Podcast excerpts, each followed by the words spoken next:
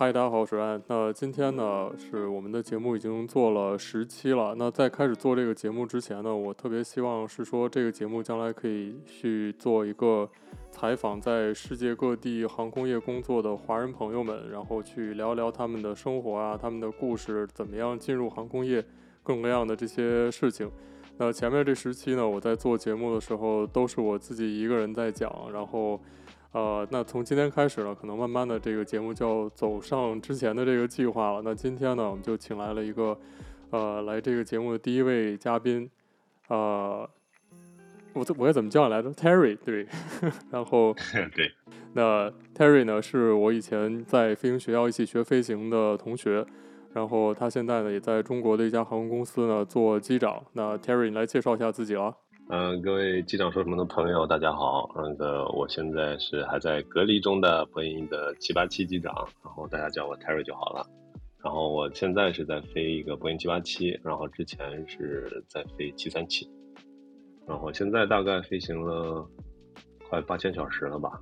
然后机长经历应该在三千多，不到四千，就这样。呃，Terry 呢？你是从那咱们之前一起在那个在美国学飞行嘛，对吧？然后咱们其实都是呃同一年开始学的飞行，那到现在应该已经是有啊，我的数学啊是十三年吧，差不多，二零零九年开始，对，差不多，对，差不多，然后也过了很长时间了，然后这个。那你能不能聊一聊？就是你刚开始那个时候啊，就是你你你这这个问题，我其实特别讨厌别人问我。每次别人问我这个问题的时候，我都啊，就是说你你到底为什么要做这个飞行员？为什么做技师？这个问题别人经常会问我，然后每次问我的时候，我都觉得就是其实说实话，我我开始也不是啊。你先来讲一讲你你为什么做技师？我先把这个问题留给你好。可以。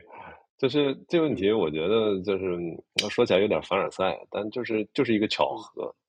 就是我大三的时候吧，然后那阵儿在学生阶段嘛，大学大学生嘛，也确实是不太清楚自己未来会做什么，然后处于一个人生的挺迷茫的一个阶段吧。然后有有一天这个回宿舍的时候，这个我们这个宿舍隔壁的一小胖子，然后他就兴致冲冲的就跑回来要取东西，然后看他慌慌忙忙的，我就问他，哎，怎么了？有啥事儿吗？然后他就说：“哎，有个航空公司来这边招聘的面试。”然后我想着，那跟我们这大三的也没什么关系吧？肯定是要大四的要毕业的呀。然后他就说：“没，他说大三、大四的这个也都都可以去，然后可以就提前录取什么的。”然后我这个就抱着这个试一试的这个心态，然后也就过去参加了这个面试了。然后结果。就一路都还挺顺的，然后就过了这些初试呀、复试呀、体检呀，然后就就走到了今天。但是比较可惜，那小胖子就 没进来。啊，好像剧情都是这样，那个主角最后都是主角光环，小胖子哎呀可怜了。OK，呃，所以。所以就是这样子，对吧？就这基本就是这就是我的一个开始嘛。然后，但是具体说选择这个职业，最后让我决定去继续，真的要去过来报道呀，干嘛的？还是这个，他这个职业是比较具象化的吧？对我来说，然后我就相当于可以闭着眼睛看清楚这个职业的所有的规划，它的一步一步都很清晰。嗯，然后就加上我自己的那种。自我的分析的话，我是比较排斥这个生活中太多这种不确定性的那种人，所以说，嗯，我觉得这个职业的清晰度会让我觉得它是一个很有吸引力的，更不要提它的一个收入了。其实它的收入还是比较可观的，大概就这样。OK。那我就多问一句，就你刚刚说到一半的那个，你说这个职业当时你感觉很清晰啊，后面就是一步一步的发展啊什么的，感觉都在你进入这个职业之前就都很清楚了，可以看得到是。那你进入这个职业之后，你觉得跟你当时想象的这个，就是你预先看到的这个一是一样的吗？我其实，在进入这个职业之前，我觉得这个飞行员还是挺潇洒的一个职业嘛，然后感觉就是自带光环的那种，然后进来以后。觉得其实给我那个最大的一个跟我想象中的区别，可能是它其实并没有那么自由。嗯，对，反而是诸多限制。嗯，那就是这个职业的发展，就是这个职业的发展的这个过程，就是整个这个职业的晋升的通道啊，还有这个职业的，就是工作的这种这种模式啊、形式啊，这些跟你当时的想象是一样的吗？呃，其实差不太多，只是感觉更严苛一些吧，差不，太多。对，嗯，是。所以说，其实就是我为什么特别讨厌别人问我这个问题，因为其实我觉得你回答的特别好，因为别人问我说我我心里也大概是这么想的，但是我不知道该怎么说，其实就是。呃，就我当时也是感觉类似于，就是说这个没有什么特别的规划吧。很多人他可能是真的特别想，就是很很早之前就想说要去做这个工作，然后就一直都有这个目标。但我其实当时说实话，我真的好像也不是特别特别的，就是有有这种想法，所以也是差不多类似的情况吧，机缘巧合，然后就就慢慢的走上这条路了。那中间的这个过程，我想问问你，就是。那就你去面试的时候，你有觉得就说，那万一那没面试上的话，当然你的生活继续了，对吧？然后毕业啊、找工作这些乱七八糟的事情，那你当时有想过说，如果面试上的话，呃，我就要去做飞行员这个工作了。这个你当时有什么特别的想法吗？特别想法就是终于可以不花家里的钱了，然后还挺开心的，然后。然后，呃，我觉得还是挺骄傲的吧那阵儿。然后就像说的比较 drama 一点，就感觉就像是哇，眼睛里面突然都有光的感觉，就是，嗯，还是挺好的。那阵儿我觉得都是挺不错的。嗯嗯，就直截止目前为止，我对这个职业的认可度还是非常高的。嗯，明白。OK。那你是在哪年开始做机长？你现在机长说飞了三千三四千小时了，是吧？对对。那你做机长做了几年呢？我放机长是在七三七放的嘛，大概是一五年，然后呢，就是对，然后七八七就是后面又一八年放的七八七的机长吧，然后就一直到现在。所以那其实已经过了好久了，你你现在还能想起来之前你当副驾驶的时候的那种感觉吗？还还可以吧，我觉得，因为之前感受很深。对，副驾驶的时候，我感觉副驾驶的那个压力就会相对来说会大一些，因为你会去呃考虑很多的事情，不光是运行方面的，你还要去考虑一些怎么配合你的机长啊。这些人，还有一个你自己在队里面的一些人际关系啊，当然这个是所有的职业都要去去面临的一个东西，嗯，就是一个职场的一个社交嘛。嗯，然后这因为这些东西都会影响到你的一个这个升级和换机长的一个进度嘛。嗯，所以副驾驶阶段我觉得是一个压力比较大，但很多压力是额外的压力，就不是属于真正的这个呃飞机运行来带给你的压力。那。这个机长的话，就是感觉基本上所有的这些压力都来自于运行方面的东西，就是在一切风平浪静的情况下，没什么坏天气啊，或者说是没什么旅客生病啊，或者是延误之类的时候，其实总体的一个压力水平，我个人认为放机长的压力水平是是要比副驾驶阶段要减少一些的。但是如果出现一些运行中的非正常状况吧，然后整个的压力水平是一个指数级的上升的。嗯，所以就是当副驾驶的时候，感觉好像那个压力的来源都是在从在别人的手里面，都是别人别人形成的一些压力影响到你。那做了机长之后，感觉这个压力的来源其实是在自己的手上。一般来说，自己如果能控制好所有的事情的话，就不会有什么太大的压力来源。大概是这样。没错，没错，没错，是这样的，是这样的。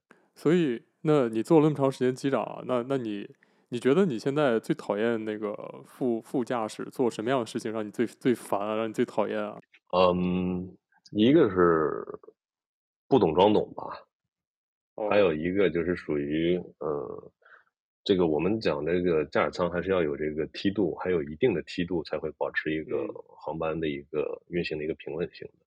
所以说，当一个副驾驶。过于挑战你的权威的时候，这个时候是不是一个很好的一个驾驶舱梯度？所以这个就是也是一个考情商的一个问题了。这个是考机长情商，也考副驾驶情商的一个东西。所以真的会有副驾驶在飞行的时候去不停的挑战你吗？呃，其实主要来讲也不会了。他们的所谓的挑战，其实就是属于不配合。哦，这样。其实他的他的不配合，就是其实就是一种挑战吧。还有副驾驶敢不配合机长大人吗？这个是不是吃了豹子胆啊？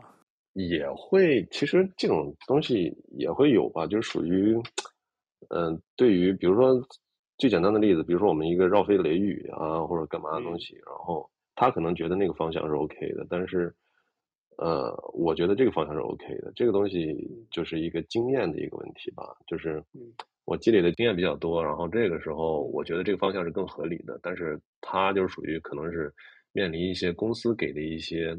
绕飞的一些规定啊，要绕飞的一些规章的一些压力啊，他可能觉得啊，这个地方好像是更合适的。这个时候有可能会出现意见的一些分歧，所以就是在我们执行的某一些呃绕飞方案上，可能就会产生这种的不一致的情况下，然后最后可能就会说哦，那你去那边，那就那我就那肯定是配合，最后还是要配合配合机长嘛，因为机长是最后来做决断的人嘛。但是。有的时候就是在你们这种的沟通过程中，可能就会因为这些分歧，就会感觉到有一种啊，这个感觉不是很配合啊，兄弟。嗯，明白明白。但是其实感觉好像你还是会这个，就是不会像有一些有一些人那样，就是用这个机长的权力就彻底的碾压过去，然后就是你就不用说了，就我自己就就按照我说来就 OK 了，就反正我也有最后决定权，那我还要听你的干嘛？好像我感觉好像你也没有这种想法，我觉得这个还蛮不错的，因为好像其实驾驶舱里面两个人这个都能把自己的观点啊，这个就可以非常正清楚的表达出来，其实是一个非常好的过程。在时间有限的，就是有一定时间的时候，大家去讨论一下，然后去交换一下意见，其实是一个非常好的事情。对，我我我很认同你这个，就是有一个关键点，就是你说的一个叫是一个时间上面的一个东西。对，就有一些就是在飞行这上面有一些。决断是有这个时间的紧迫度的，在时间紧迫度的时候，就是这个东西是你需要很快做这个决断的时候，这个决断的时候是不容置疑的，就是需要马上做出这个决断。但这个时候如果副驾驶拖拖拉拉的话，可能会错过你们的一个最佳的一个决策时间，最后导致进入一种不可收拾的一个境地。所以这种，嗯、这对，所以这个时候你就是非常需要的，你的副驾驶一个很配合你的一个一个状态，并且你也希望。他是一个经过一个良好训练的，并且各种认知水平跟你在一个差不多的一个等级的东西，所以，当然这个不能只说副驾驶啊，很多机长其实这个也是水平都参差不齐，就是都会有了。所以，那那你之前当副驾驶的时候，你有做过你现在最讨厌的副驾驶做的事情吗？其实我觉得我应该应该是有，我应该是有，也有哦。应该是有，因为这东西都是在磕碰中长大，然后最后再反省自己嘛，然后最后再沉淀自己嘛。是，感觉这个好像应该就是说啊，就怎么说呢？就是就是你在这个位置上的时候，你就免不了就会有这种状态，就是你在这个环境下。这个就是各方面的压力啊，各方面的这个东西促成的，你就你就没有办法，可能就必须要或多或少的有一些这样的表现，这是没有办法，是可能这这种关系就是机长和副驾驶之间就一直都会永远都会有的这么一个东西，是不是？对对对，没错。嗯、但是最后基本上都是要听机长的，这个就是最后的最后都是听机长的，是。就。是副驾驶还是有机会去争取他自己认为对的事情。呃所以机长还是很重要的，对，OK，好吧，呃，OK，那那你之前是在飞七三七对吧？然后后来去才去飞七八七，没错。但但是七三七、七八七它都是波音的飞机嘛，对吧？然后这个这个这两个飞机，你觉得他们有什么？就是说你你你自己觉得比较想跟大家分享的东西呢？就是关于这两架飞机之间的一些特点啊，或者是一些区别啊之类的这些。嗯，区别的话，那。就比较形象化的，七三七就是手动挡的汽车，七八七就是自动挡的汽车，大概就是这感觉。其实他们最大的区别，呃，除了一个设计上的这个以外，其实最大的区别其实是他们运行的环境是不一样的。嗯，他们所运行的横段，这个时长都是天壤之别的，所以面临的可能出现的状况也好，还是。这个出现状况以后，有可能造成的这个事态的发展的大小来讲的话，都是一个不同的，所以面临的主要的压力来源是不一样。像你讲的这个，大概就是七三七，因为它飞的距离比较短嘛，然后呃，最多飞个五六个小时这样子，然后差不多就不能再飞了。七八七飞十几个小时都 OK，那它的那个航线范围可能会比较大。其实你像在日本，那个很多像全日空，他们就全日空和日本航空，他们就都用那个七八七飞国内的航线，然后在日本飞国内航线啊，真的是就是感觉起飞之后很快就到了，然后就都是拿七八七在飞，然后他们用七八七飞那个目视进场。然后就是一千一千多尺，然后就就飞飞三边，然后转下来，就那种。我第一次看到的时候，他们还用七七七飞目视，哇，这好刺激。对，然后就是我在那个我们在那个等待线那边等等着起飞的时候，就看那个那个飞机从三边开始转四边，然后就就一猛子扎下来那种感觉。七七七啊看着好大啊，感觉，然后就是。就觉得我，这东西也可以飞目视吗？然后人家的那个日本的机长就感觉这大惊小怪，什么我们拿七四七飞目视都没有问题。我好羡慕，我就觉得，觉得在中国做这件事，基本上在现阶段的这个航空安全压力下是不太可能的。这种目视的基本都是会去尽量避免。是，他们其实现在也在尽量的去减少这个目视的数量。他们现在也在弄那个 RMPAR，然后。就是还有一些其他的程序啊，反反正就是它有它有一些没办法的，就是装不了 iOS 的，它就只能这样，这也是无奈吧。就他们其实有的时候也很紧张做目视，因为那个必须要做目视的机场，一般都是周围装不上装不上那个仪表着陆的，然后它都有好多山呐、啊、什么的，然后弄不好也会有那个地形警告啊什么的，就都很麻烦。其实我就是因为听你们讲这个，那边日本经常可以做目视这些东西，我就特别好奇他们的。就是对于这些做目视期间不应该是我觉得不可避免的，因为地形的原因可能会触发一些警告。就是我不太确定，就是那边的是不是这方面会有一些放肆，就是政策没有管得像中国那么严吧？就他们触发地形警告。嗯，不会被列到那个什么事故或者是事故症候的这种这种归归类里面。做目视这个东西还是，因为我们飞机上所配备这个东西的灵敏度还是很高的。对，但是就是如果你触发了地形警告的话，就是那肯定是会有调查的。但是这个调查一般来说就是了解一下情况，然后没有没有什么特别的情况就好了。他这边的目视。呃，反正我听说过的出的一些警告都是那个就是注意级的，都是 caution，就是都都没有附带那个 pull up 的那种，对，就还是还但但是大家还是很小心的都是，所以还也是很麻烦的事情。就是你刚才讲说的这个七三七和七八七的区别是这个就是自动挡和手动挡的区别哈。那你觉得就说七三七和七八七哪个飞机更好飞呢？就就单独说从操作上来说。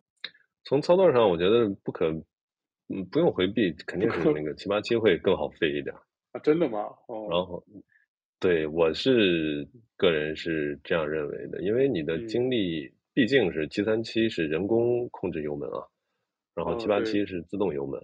啊，就是你有没有觉得，就是七八七飞了一段时间之后，就是那个自动油门用太久，然后就你会担心说那个人工控制油门的技术会变差吗？呃，我觉得一定会就是减弱，就是你这方面的这个技能一定会去下降。但是，嗯，这个东西就像你学自行车一样，你学会了你就不会忘掉。你虽然这方面的技能会减弱，但是属于就是你只要做两个，然后对于基准油门这个概念比较清晰的话，应该是都没什么大问题的。那你觉得就是像七三七和七八七这两个飞机，那在就是。就是它的这些程序啊，然后训练啊，还有包括你的怎么说呢？就是整个这个运行的舒适的程度上来说，那你觉得哪个飞机会更好呢？嗯，这个还是七八七更更好一点，更好一点是吧？所以新设计的东西，因为它那个 座舱高度在正常情况下都控制在六千英尺以下，六千，然后除非对，然后七三七的话，它是尽量控制在八千英尺以下。这这两个区别其实都还挺大的，然后七八七可以适当的还有一点加湿功能，虽然我也感觉不太到，但是说是有。然后那七三七就是更干燥了，然后更干，对。对，而且还有一个噪音等级吧，噪音等级也会下，就像我们开车的时候，那那个车噪特别强的话，你开长途一定会更累的。然后你如果是这个车噪比较小的话，嗯、你开起来长途，自己身体那个疲倦的感觉也会适当的减少一些。那你刚刚讲说，你说这两个飞机它其实主要是因为那个飞的航线啊什么都不一样，对吧？那所以说现在你主要平时飞的是国际航线，是不是？就是对，基本上就是国际洲际航线，嗯、然后时不时国内那些什么北京、成都、上海那些也会。客源比较好的时候，也会拿出去飞一下。飞一下。所以，那你像之前七三七的话，肯定就是大部分时间都是在飞，就是中国国内的航线嘛。那你觉得，就是对比这个飞这种洲际的，一飞十几个小时的国际航线啊，跟飞国内的中国国内这种航线的结构来说，你觉得哪个你更喜欢呢？嗯，其实，在疫情之前，我可能会更喜欢飞这个洲际航线。但是这个疫情开始以后，嗯、因为我们这个隔离的政策还是比较严的，然后所以这个时候你会觉得飞国内航线其实呃会更好一些。嗯，国内航线就没有特别的限制，但是对国内没有太多的一个限制，但是你飞国际回来的话都要进行隔离，所以这个还是比较一个痛苦的一个一个状态。但是我觉得这个是一个短期的影响吧。但就如果排排除这个疫情的这个干扰的话，其实正常来讲，七三七跟七八七面临的战场不一样。七三七是短平快，然后它这种的运行的压力其实也是一个非常大的一个存在，因为经常飞的一些机场是一些就是保障也不是特别完善的一些机场，就像你刚才说的日本的一些小机场，连这个程序都没有的这些，就其实。在这个中国飞也会有面临很多这样的机场了，然后还有一个七三七，就像你就说是这个油门也是自己人工来控制，所以这个落地呢，可能的挑战会比七三七八七相对来说要大一些，嗯，然后七三七的运行压力可能会更大一些，但七八七的主要的面临的一个运行压力其实都是。都是根据它这个航段有关系，因为航段动不动就十个小时，甚至有时候十五个小时。这个时候很多那个小问题就会演变成一些大问题。就比如说之前有一次我这个飞纽约的时候，然后这起飞我们大概已经起飞了五六个小时了，大概哈，然后一个乘客就是突然就跟乘务组就说他他这个。肚子不舒服，因为他一直没办法尿尿，他排不了尿。嗯，然后乘务组就问他是怎么回事，是不是之前有做手术什么东西？然后他就说啊，之前有做过一个肾的一个手术。嗯，然后呢，这个东西，然后最后乘务组就把这个事情报告我们驾驶舱以后，然后这个就会就会面临着一个比较尴尬的一个状态。然后，嗯，呃，就会涉及到你到底要不要备降。因为你面临的航段可能还有九个小时、八九个小时，那他一直上不出来厕所，这个事儿其实，你如果说还有一个小时就落地了，可能忍一忍，或者说是怎么样，嗯，你的膀胱可能能还能撑得住，嗯，对。但是如果说你后面面临的还有这种的八个小时、九个小时的这种航程的话，那你就真的不确定后面会发生什么东西了。因为在航班上，假设出现这种旅客受伤呀，或者生命出现问题的话，也是一个非常严。严重的一个状态，所以这个时候，你就会感觉到这种航段长了以后，这种小事情就会变成大事情。虽然最后我们解决的都是 OK，然后他也顺利的都都都都尿出来了，这个也不太好说。然后，但是还是很纠结的。我就给大家分享一下这种的纠结的心。嗯，是是是，明白。而且好像感觉像你们飞这种就是很长的航线的话，就是要跨越很多个国家的空域啊，然后可能会有各种各样的这个，就是一些就是规定什么的。每个国家它跟那个国际民航组织的法规都有一些出入，是吧？所以说，那个可能会有一些不一样的应急的程序啊什么的，好像这些你们都需要在飞行之前都要了解清楚才可以。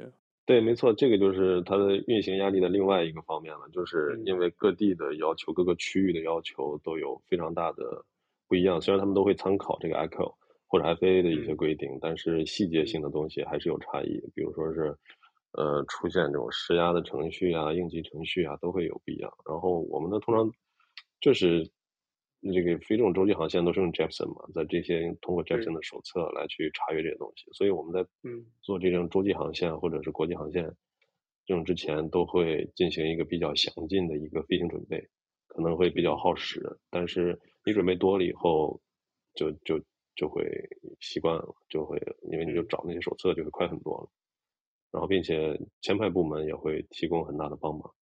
对，所以你们其实是就是自己有很多工作要做，然后公司也有很多有很多人在支持你们，所以就其实还还不错。嗯，对，这是一个整体来打仗的感觉，不是自己在单干的感觉。自己在单干。一个你们对对，呃，所以感觉上好像还是国际航线会相对来说会更更轻松一些啊，其实。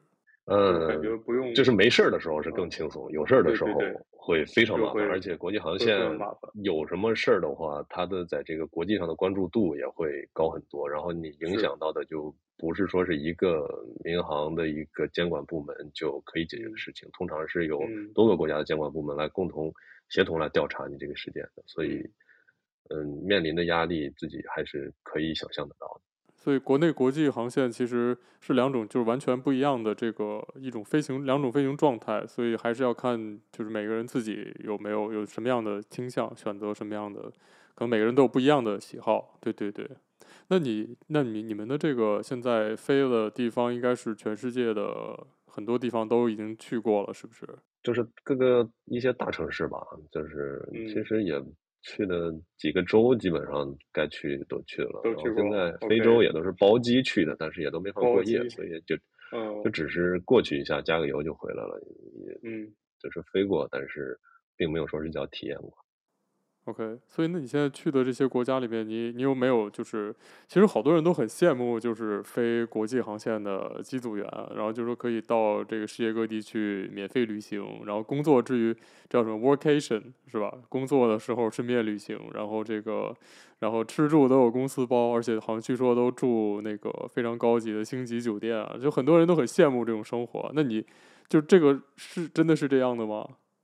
感觉我在故意的问你，其实我也清楚，哈哈，但是，但但是我已经好久没有没有去飞了，所以我不知道现在怎么样。那那现在是什么样的？其实住的还可以，就是这个只要看跟航空公司的一个协议酒店了，有的好，有的不好。然后这个就是单普遍来讲，就是都是 OK 的。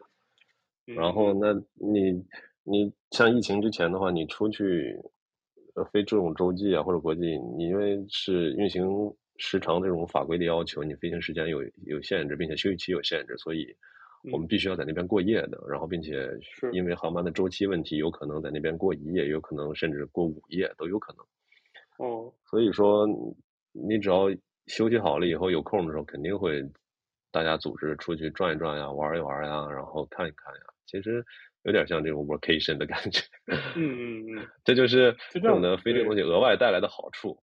是，其实这样挺好的。我觉得乘客如果觉得这个机组在飞行之前，然后也非常放松，大家都这个休息的很好，然后也都玩的很开心的话，我觉得可能大家也都也都会更放松一点，更开心一点，就觉得应该这个机组休息好玩好了，可能飞得也会更好一点。呃，反正是是是，我觉得这个其实应该就算是这个工作一个额外的福利吧，就是说这个这是一个就很正常的事情。那你去过这些国家里面，就你觉得有没有？哪个是你最喜欢的？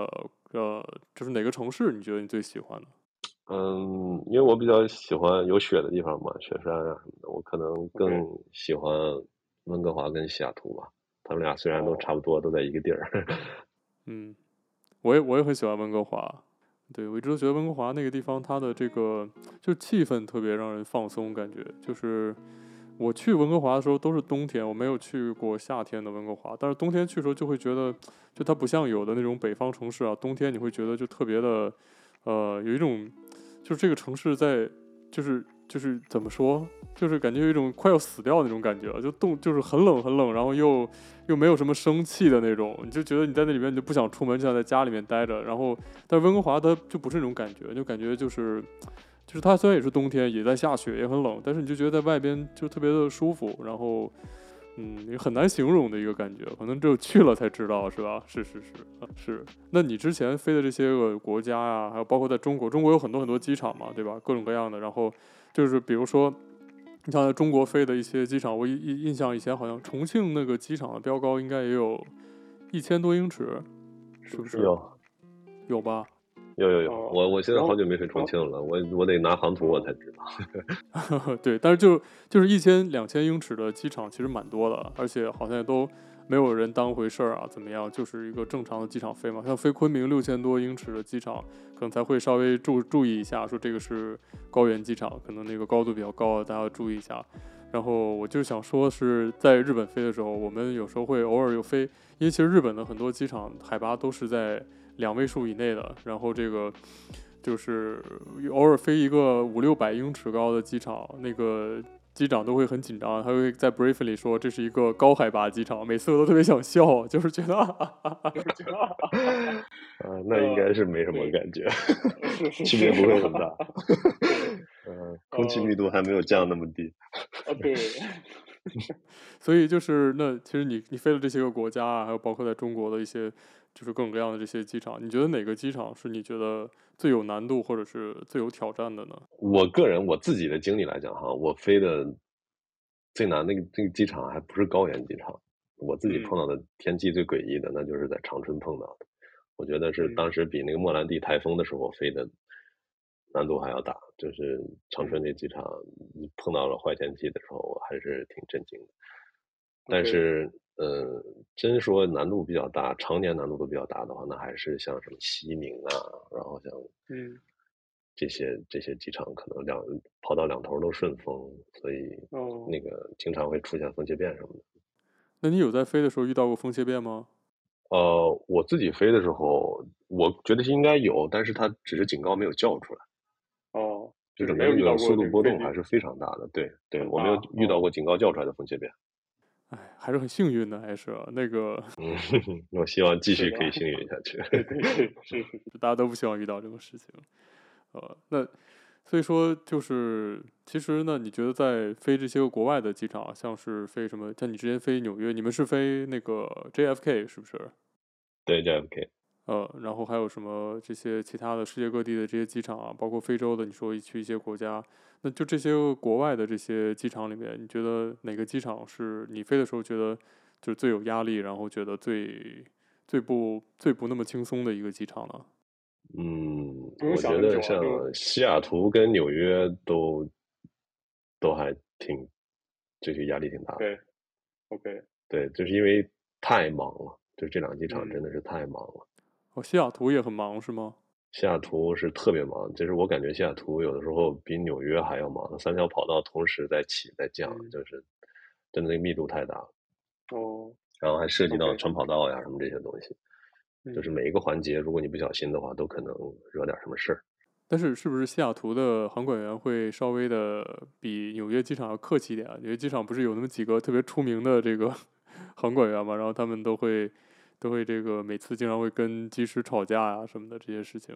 我倒是还没碰到他吵架了，但是说就是飞纽约的话，因为毕竟听过的故事太多了，然后你你这种通讯的话，你就是尽量他一次性就沟通好，然后如果你问他多几次的话，他可能就给你支出去了，让你去边上等待去了。这个时候，这，这个时候咱们那个油量就会比较紧张了。好吧，好吧，OK，可以想象啊，呃。啊，好吧，好吧，哎，真的很期待你将来多多给我们讲一讲这些故事啊！以后找时间一定还会这个再再去多问一下你这方面的事情。可以，那能讲一定讲。那就其实你看啊，就是其实我们是同一同一年进入航空业的，然后就说大家在航空业工作的时间现在不算长不算短了吧，就是十几年时间，其实也是挺长一段时间了。那你觉得就说你在飞行这个领域做了这么多年？你觉得这个工作、这个职业，就给你带来的这个人人生当中的这种，就开始聊人生了，聊了一个比较大的话题，就是你的这个，就是你整个人生吧，你的生活体验当中啊，各种各方面吧，你给你最大的收获啊，还有说给你带来的这个最大的一些遗憾，这两个方面来说，你觉得有什么想法吗？就像刚才说的那些，可以去过很多自己平常不太可能去的一些地方，或者自己也懒得去的一些地方。然后你也就让自己的世界和眼界更开阔了吧。呃，这个就刚才像已经说过了。然后还有一个更多的，我觉得是来自这个，因为这个职业给你带来的东西吧，是职业带来的，就是家人和朋友，或者甚至是一个社会层面的一个认可和尊重吧。嗯，呃，就是，然后并且收入也可以让我的生活变得更好。嗯，这个我觉得就是我的收获吧。嗯，然后但是。呃，比较矛盾的地方就是，你虽然可以去过很多地方，然后，但是以安全为由的一些限制，其实还是很多的。其实你并没有那么那么的自由。嗯，然后这个可能就是一个比较遗憾的地方吧。但是这也我觉得可以理解了，因为毕竟你是工作嘛，这不是出去玩的，所以我觉得这都是可以理解。呃，然后另外一个最大的遗憾，其实不是这个工作带给我的。而是这个疫情期间的这些运行带给我的一啊，就是因为隔离太多了，然后像前两年，基本每年连飞带隔离，可能每年都得有两百天不在家。这个时候，你对家人的陪伴就是一个特别少，并且，嗯，打断了很多你自己的人生的一些安排和一些自己想去做的事情，就导致没办法。就是说个比较好笑的，就是。我之前疫情刚开始那年就想着没什么事干，那就也没什么航班飞，那不然就考个摩托车驾照吧。结果直到现在，我的科二都还没有预约到，因为经常在隔离。我听说说起来摩托车啊，我就我听说那个好像国内现在考摩托车驾照的话是需要都是变成那个电子的传感器考试，就是没有没有人在监考，都是在摩托车上安装那个传感器，然后。就完全是自动化的考试啊，听起来好好高级啊！都改了。嗯，对，然后希望你顺利考到，赶快考到摩托车驾照。我希望我有一个比较长的时间在家，然后我才可能约到这个考试。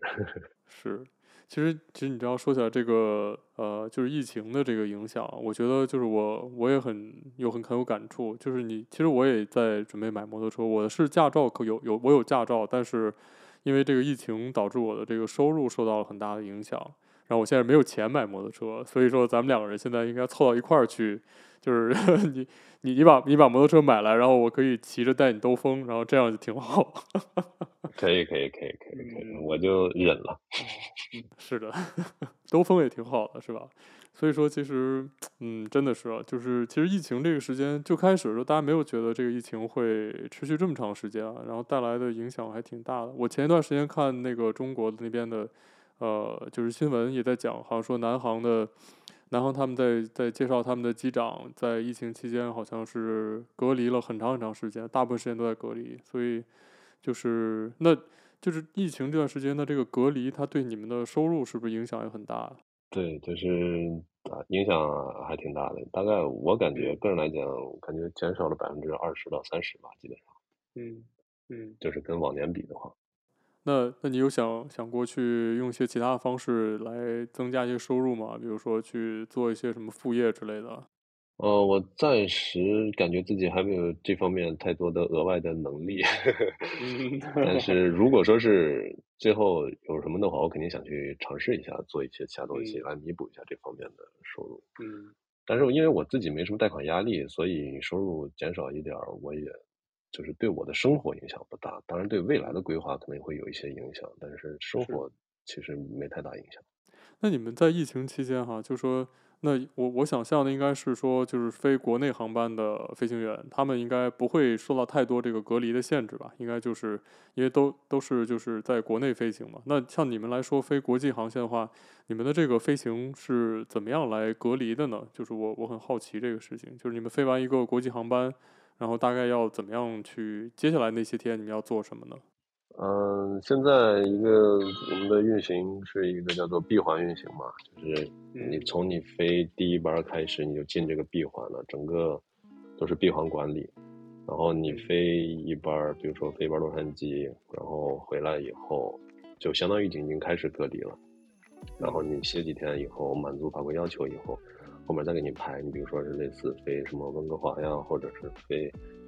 飞什么巴黎呀、啊，什么这些地方都都有可能，然后大概就是飞三班、四班、五班都有可能，要看你的休息期，跟执勤期的一些限制，基本上最多也就飞个五班吧。然后这个时候，你的闭环相当于就结束了。最后一班落地以后呢，然后就就正式的开始进入那个呃隔离。然后现在的政策那，就是就比如说是什么七加三呀，什么七加七啊这些的。那最早以前就什么十四加七啊，然后就开始，然后等你这些都完了以后，你才能放上去。所以基本上，呃，我们从飞第一班到最后想从这个隔离地方出去恢复自由身的话，大概要三十多天吧。所以就相当于是你们有一个 bubble，就是你们在。国外从国外飞了第一班回来之后，就其实 technically 你们没有真的入境，就相当于是你们进到了一个 bubble 里边，然后把你们摆在，就是你的地理位置是进到中国里面了，但是实际上你的人还是被隔离在一个特别的这个算是一个地方，然后相当于没有隔离星球，对，所以 对，所以相当于你没有真的在这个中国的这个这个社会环境里面生活，所以然后。休完成你的休息期之后，你就可以继续离开这个 bubble，再去国外飞，大概就是这样子，对吧？然后就不停的这样往返往返，然后飞个三，像你说的四五轮之后，然后就再进行一次真的入境，然后隔离，然后就可以终于可以出来，然后去这个就是休息啊，去见家人朋友啊什么这些，大概就是这样子啊。没错，就是这样。哦，那真的很辛苦啊，这样就是。那你的家人会觉得有接受不了吗？这样的状况？嗯，就是目前都还好，然后就是因为是要多沟通嘛，然后你这个平常你家里帮忙帮的少了，那你这个时候隔离出来要回家，那就多帮点忙嘛，然后 这样，这样他的心情就会好一些嘛。哎，你好像也还养了养了呃两只猫，是不是？对，我有两只猫。对对 对，那你你的猫在隔离之后还能认识你吗？基本上都不太理我了。老那个大一点的猫，老猫的话跟我感情还是比较好的，但是小猫就是因为是去年才接回家的，小猫基本上跟我就没有太多的一些情感上的 bond。嗯，好吧。哎，那。真的真的觉得蛮不容易的，不过现在还好，这个隔离时间变短了一些啊。希望是将来可以慢慢的这个逐步放开以后，就可以不用再这样继续下去了吧？这样真的是感觉对所有人都很辛苦啊。就是尤其是像你们飞国际航班的话，趋势是好的趋势，起码是在朝一个一个好趋势。虽然现在还是挺辛苦的，但是对，起码稍微感觉能看到一些希望吧。嗯，是是感觉越来越好了。那今天聊了好久啊，然后说了说了很多事情。那今天呢，就非常感谢 Terry。然后，呃，其实 Terry 肯定有很多很多故事啊。刚才聊的时候就感觉我我很多时候都控制不住想多问两句，但是觉得这样一说起来就没边儿了。然后，呃，嗯、有些能说，有些不能说。啊、呃，有些不能说。呃，但是我都会这个无情的去问的。就是如果你说不出来的话，嗯，那就不是我的问题啊。然后，其实还有一个事情呢，是因为我跟我跟 Terry 其实很早以前我们有过想要一起做一个 podcast 节目的计划，然后就其实一直没有做成，就是因为可能我们当时的各自的生活都有一些比较忙的事情啊，然后后来又赶上疫情开始，其实疫情开始应该我们都更闲了是吧？但是实际上疫情开始之后，好像可能因为隔你那边有一些隔离的事情啊，然后我这边可能有一些。就是我在忙一些别的另外的事情了，所以这个事情最后就没有没有这个真的实现出来。那将来也许可能我们在这个就是在这个 podcast 里面，也许我会呃跟 Terry 有时候会隔三差五的三不五时，我们会一起做一期节目啊，然后聊一些这个跟飞行关系不太大的事情，聊一些这个生活里边有意思的事情啊，聊一聊其他的闲侃一些事情，八卦呀，各种各样的这些 whatever。然后希望大家有机会的话。呃，持续关注我们的 Podcast，然后，呃，Terry 会带来更多有意思的故事和大家分享的。OK，那今天我们就先聊到这儿，谢谢 Terry，感谢，感谢，谢谢，谢谢 Terry，那你就继续隔离吧哈，那我们就先 不说了。OK，好的，好的，那你赶紧去做节目吧，拜拜。好，谢谢大家收听，祝大家每天愉快，Cheers，拜拜。